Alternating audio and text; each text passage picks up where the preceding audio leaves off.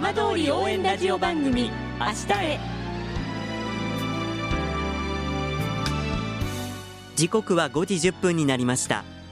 今週も浜通りの情報をお届けする浜通り応援ラジオ番組明日へのスタートです。まずは今週の浜通りニュースです。県内75例目として相馬市初の新型コロナウイルス感染者が確認されたのを受け相馬市は3日から新型コロナウイルス感染症に関する電話相談窓口を開設し市民の不安解消に努めています。立谷市長は初の感染者が出たことを踏まえ行政区長や教育関係者市内の事業者を通じて再度注意喚起を促すよう要請していくとし市民に対して3密の回避手洗いやマスク着用の徹底不要不急の外出を避けるなどの基本的対策を改めて徹底してもらいたいと呼びかけました。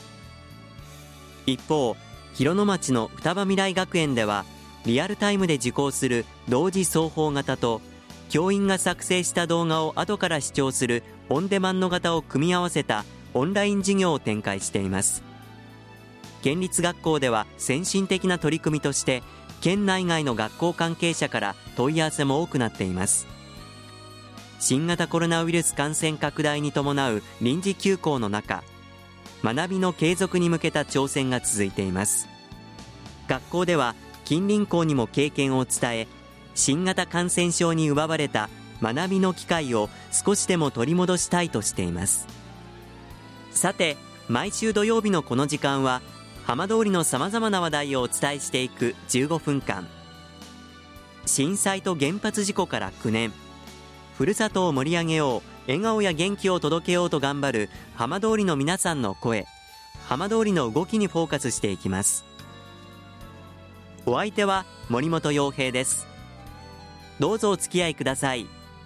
浜通り応援ラジオ番組明日へ。この番組は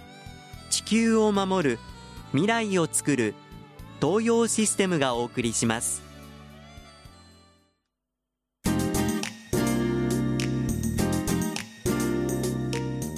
代わっては浜通りの話題やこれから行われるイベントなどを紹介する浜通りピックアップです。新型コロナウイルス感染拡大が続く中県内の東日本大震災の伝承活動にも影響が出ています。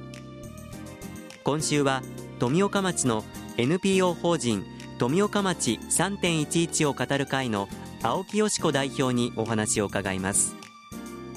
青木さんよろしくお願いいたします。はいよろしくお願いします。現在の新型コロナウイルス、まあ、県内各地にいろいろと影響が出ていますが青木さんの活動にもかなり影響が大きいそうですね。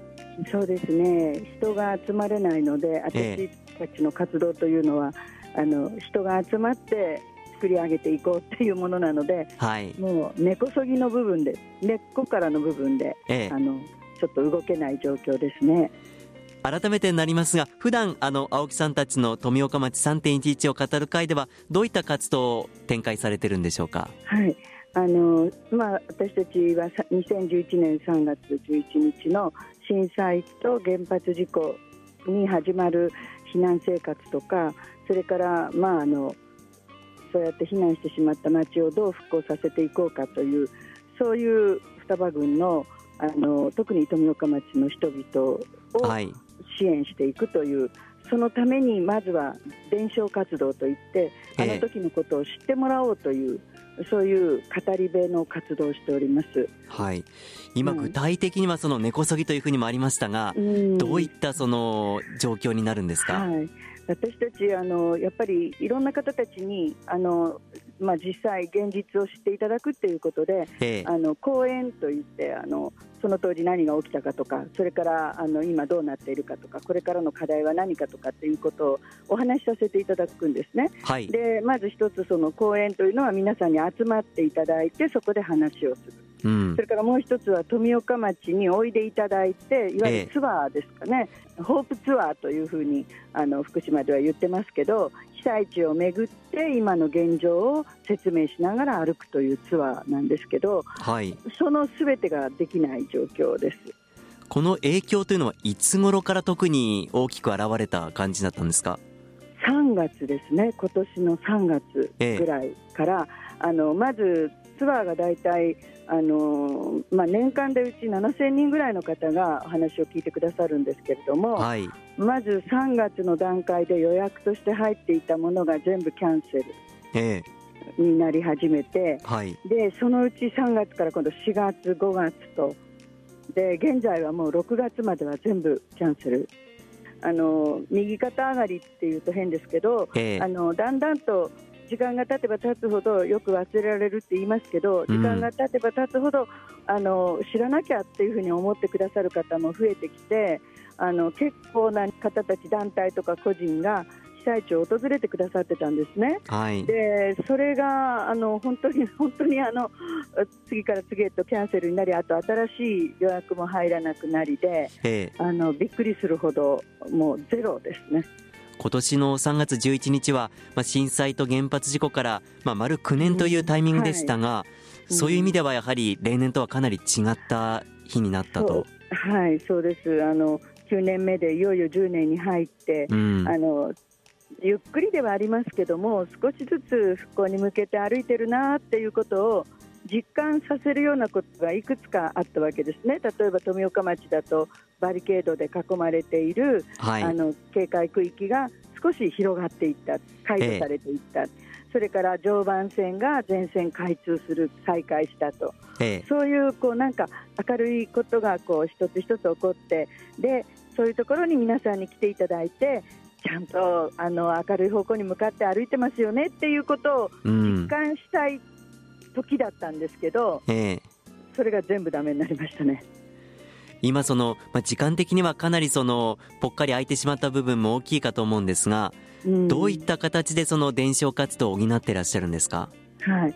あのこんなことでなくならせてはいけないと絶対思ってまして、うん。ええ、であのまず一つはうちホームページとかブログとかやってますのであと通信っていうあの2か月に一度語り部通信という通信を出してるんですね、はい、まあ、そういったものであの文字とそれからいわゆるあのオンラインというかそのネットでこう情報を発信していこうっていうのが一つとそれからあの語ることそのお話をすることあるいはご案内することを映像でやっていこうというふうに思ってまして今 DVD を作ってます。富岡町今の富岡町をずっとこう映像で案内しながらお話をそこに入れていく。とか、はい。うん、あとうちの語り部さんたち、まあ、あの富岡町民の語り部さんたちがあの、まあ、20名弱いるんですけども、えー、その方たちの語りを一人一人こう撮影していってあのそういった語り部さんの生の声なんかも、うん、こうお送りできればいいなと思って制作に取り掛かってるのは一つありますね。うん、はいまあ、こういった形でその語り部の活動伝承活動が、まあ、また影響を受けたわけで何かこう、今後の青木さんの中でのこう伝え方とかそういう部分で何か考え方変わったところはありましたか、まあ、あの私も自分も年齢があの高齢者の部類に入るので、ええ、どうしてもそのオンラインとかリモートとか言われてもピンとこないものがあるんですね。うん、でやっぱりこう人は人に面と向かって あのこうライブで話をする生の声を届けるっていうことを信条としてきたので、はい。え、あのそれがこうできないってなった時にもうすごいこう1回はこうガクッときたんですけど、えじゃあだからじゃあやめるのかだからじゃあ伝えなくていいのかっていうと決してそうではないと、うん、ではまずそのいわゆるその苦手なんですけど その SNS の方そのそういったブログとかそれから今 YouTube なんかもちょっと考えてるんですけど、はい、そういうものに挑戦していこう。っていうのが一つと、うん、それからやっぱりそれでもやっぱり文字で伝えるものあのあが必要だと思うので今まで出していた通信をより頻繁に出していこうとか、はい、まあ、そのアナログ的なものとそれから いわゆるこうあのいわ皆さんのそのネットのものと両方をやっぱりど,、どっちもできていかないとだめなんだなということをすごく今感じてます、まあ、この状況を乗り越えたときに、まあ、改めてその、うん、さらにこう強くなっているそんな気もしますね。そううん、そうなんなきゃねウイルスなんかに負けてられないですよね。ねうんと思ってるところなんですけど あのコロナがあって大変だったけどでもコロナのおかげでちょっとこんなこともできるようになったよねっていうふうになれるといいなと思います。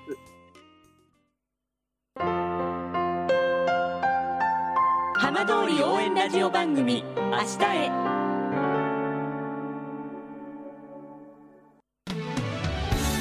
浜通りの情報をたっぷりでお送りしてきました浜通り応援ラジオ番組明日へこの番組は地球を守る未来をつくる東洋システムがお送りしました。